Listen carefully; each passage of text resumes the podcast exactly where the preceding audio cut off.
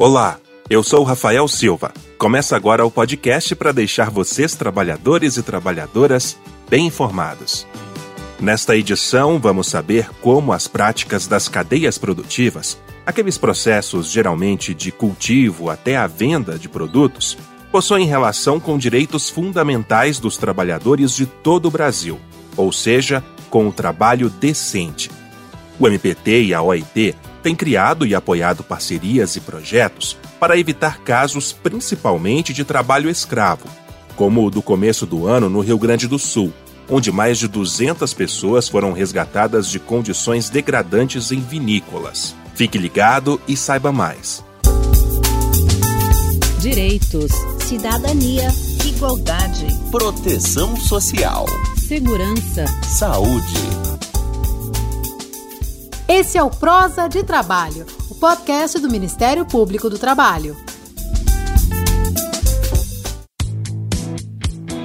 O diretor do Escritório Brasileiro da Organização Internacional do Trabalho, Vinícius Pinheiro, lembra que a definição de trabalho decente foi formalizada em 1999 pela OIT. O trabalho decente é o trabalho produtivo e de qualidade, em condições de liberdade, equidade, de segurança e de dignidade humanas. Né? Então, isso é uma definição que foi adotada e formalizada pela OIT em 1999 e hoje é algo que foi é, incorporado dentro dos objetivos de desenvolvimento sustentável das Nações Unidas, em especial o objetivo de desenvolvimento sustentável número 8, né, que é de promover o crescimento econômico e um trabalho decente para todos e todas. Ou seja, é o contrário de violações básicas, completa a Procuradora do Trabalho Gisela Nabuco. Um trabalho decente seria a antítese dessas violações trabalhistas mais relevantes, como o trabalho infantil, o trabalho análogo escravo, o descumprimento de normas de saúde e segurança do trabalho. O trabalho decente começa com a garantia de direitos fundamentais do trabalho, como citou a procuradora Gisela em alguns exemplos. E essa busca ocorre lado a lado entre OIT e Ministério Público do Trabalho.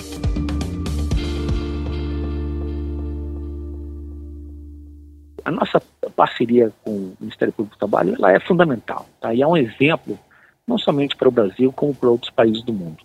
Tá? Nós temos diversos é, projetos né, que apoiam a realização do trabalho decente, em especial na área de respeitos aos direitos fundamentais do trabalho, né, que são direitos é, em matéria, por exemplo, né, de, de, combate né, à discriminação, né, ao trabalho, discriminação de gênero, raça e etnia, ao combate ao trabalho escravo, ao trabalho infantil, né, é, é, a inclusão de grupos é, vulneráveis, né, inclusive migrantes, é, pessoas com deficiência, é, populações indígenas e quilombolas, né, público LGBTQIA+, e promoção da saúde e segurança das empresas. Então, todos os projetos né, que são financiados pelo INPT é, é, e, e, e, e, operacionalizados pela OIT, eles têm tido um impacto substantivo né, e têm contribuído para melhorar a vida de milhares e milhares de pessoas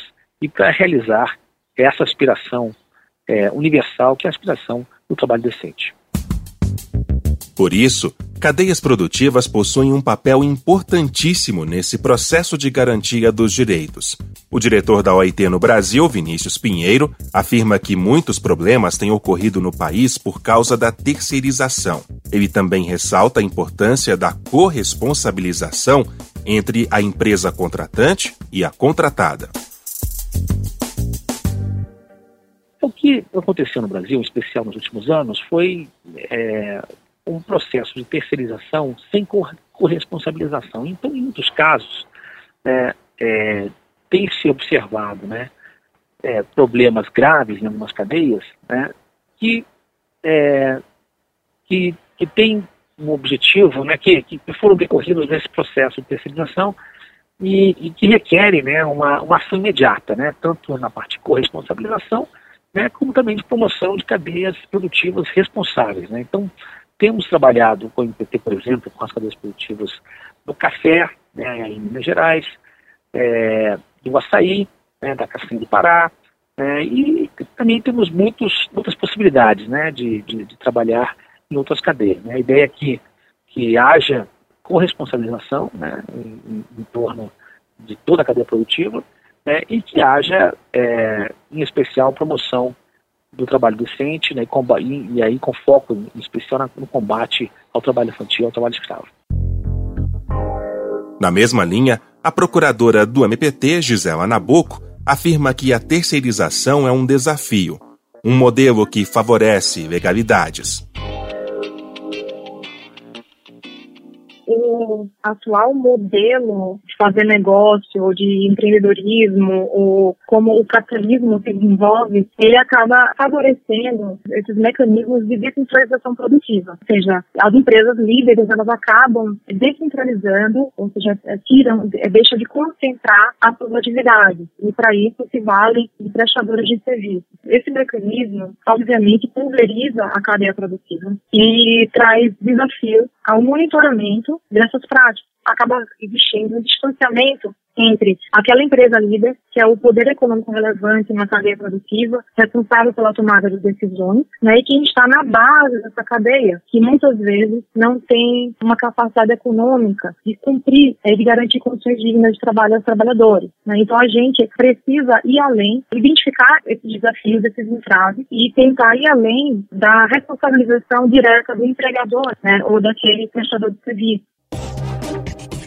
A procuradora cita dois exemplos de atividades onde ocorrem problemas quando a atividade ela tem alguma é, ilicitude, por exemplo, do matamento ilegal de madeira, é natural, é intuitivo que essa atividade ilícita, à margem da legalidade, implique violações trabalhistas. No oeste de Santa Catarina, que é onde estou lotada, prevalece a agroindústria. Existem plantas de frigoríficos, os maiores frigoríficos do, do, país, e aí nós verificamos frigoríficos existem várias violações, principalmente aspectos de saúde e segurança do trabalho e ações são necessárias. O Pacto em Defesa do Trabalho Decente nas Lavouras de Café, celebrado pelo MPT, pela OIT, Justiça do Trabalho, Conselho Nacional do Café e Confederação Nacional dos Trabalhadores na Agricultura, é um exemplo. O termo foi assinado em julho, no Espírito Santo, que é o segundo maior produtor do grão no Brasil. A ideia é promover um aperfeiçoamento nas relações e condições de trabalho e combater o trabalho análogo ao de escravos na cadeia produtiva. O presidente do Conselho Nacional do Café, Silas Brasileiro, elogia a iniciativa. Isso foi um problema social que realmente evita agora a aquisição de novas máquinas, gera emprego, gera renda, gera qualidade de vida para os trabalhadores e as trabalhadoras que estão nas lavouras de café do nosso país. Foi realmente uma conquista extraordinária. Um mês antes, também foi celebrado o protocolo de intenções pela adoção de boas práticas trabalhistas e condições de trabalho decente na cafeicultura do estado de Minas Gerais, o maior produtor de café do Brasil. Além desses, não podemos deixar de citar que o MPT, a OIT, a Federação das Cooperativas Vinícolas do Rio Grande do Sul e a Federação dos Trabalhadores Assalariados Rurais do Rio Grande do Sul também assinaram um pacto para a adoção de boas práticas trabalhistas para erradicar o trabalho análogo à escravidão na vinicultura do Estado.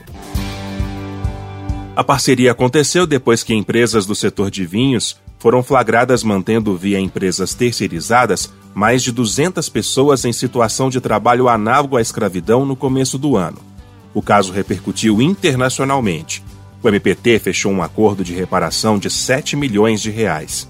O presidente da Federação dos Trabalhadores na Agricultura no Rio Grande do Sul, Carlos Joel da Silva, diz que o pacto é fundamental para todo o setor que produz uvas e que o ideal seria que não houvesse terceirização.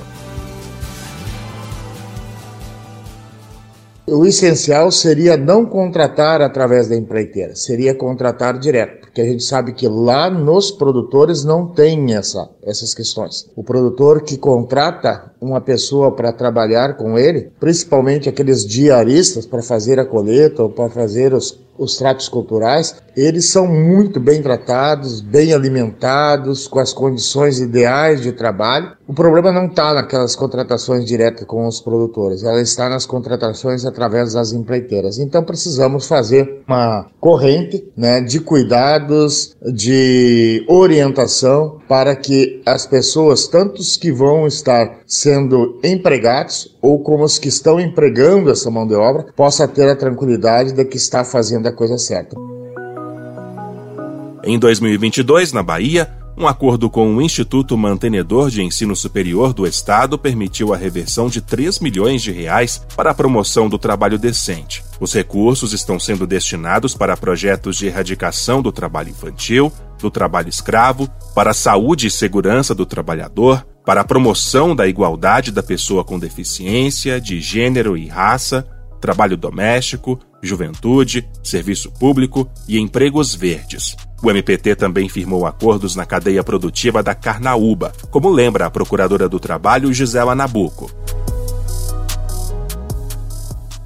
A carnaúba é uma palmeira nativa no Brasil e concentra mais no Nordeste, principalmente ali no Piauí, no Ceará. O NPT propôs TAC a todos os integrantes da cadeia produtiva da carnaúba, sejam produtores, proprietários carnaubais, proprietários de máquinas extratoras da palha, atravessadores e até empresas industriais. E quase todos os integrantes da cadeia produtiva, principalmente no Piauí, assinaram TAC. A partir do TAC, que traz uh, aquelas obrigações não apenas de abstenção de violações trabalhistas, né, mas também trazendo mecanismos de devida diligência, de rastreabilidade na cadeia produtiva, e a partir desse saque, as indústrias que produzem a cera da carnaúba passaram a fazer o rastreamento anual de 25% dos fornecedores e fazer um cadastro de todos os fornecedores. É uma atuação emblemática, estrutural, que acabou modificando a cadeia da carnaúba.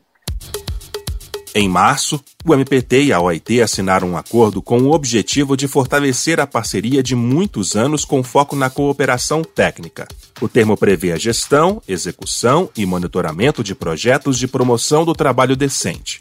Lembrando que essas iniciativas do MPT e de parceiros estão de acordo com a Agenda 2030, que traz objetivos de desenvolvimento sustentável em 17 metas globais estabelecidas pela ONU. Para saber mais, acesse o site mpt.mp.br. Eu fico por aqui. Para ouvir essa e outras edições do Prosa de Trabalho, acesse radiompt.com.br. É possível ainda ouvir o conteúdo nos principais serviços de streaming, como Apple Music, Deezer, Spotify, Google Podcast. Basta procurar por Prosa de Trabalho. Tchau, até semana que vem.